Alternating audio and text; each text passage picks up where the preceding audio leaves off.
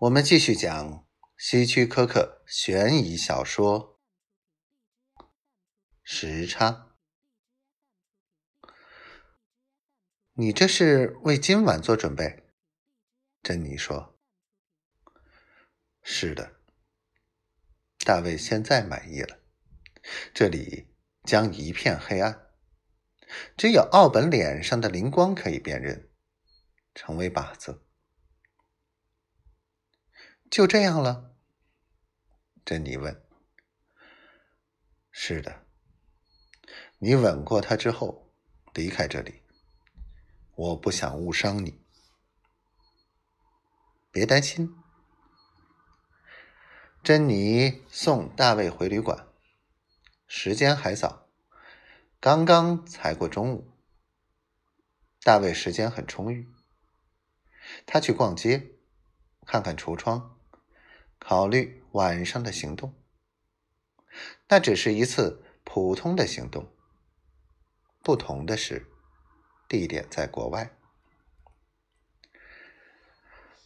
奥本大约晚上十点离开开心游乐场办公室。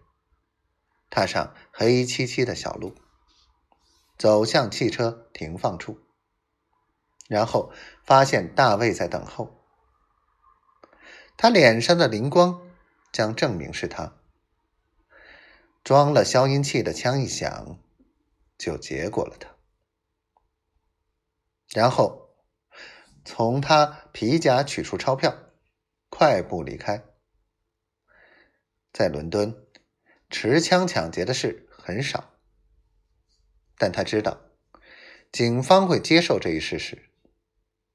他则搭中午的飞机远走高飞。大卫考虑到一种可能性，就是奥本可能会带着武器，但那没关系，他会埋伏在黑暗处，而奥本。则是闪光的靶子，不会搞错的。嗯，珍妮也可能吻错人，但大卫并不担心这一点。这是那个女孩的事。至于街灯，会有人报告灯坏了，但在明天以前，他们一定不会来修。大卫漫步到特法拉加广场，站在六月的阳光下，看着广场的鸽子。他在那儿站了很久，甚至太阳躲到云层之后，他还在那里流连徘徊。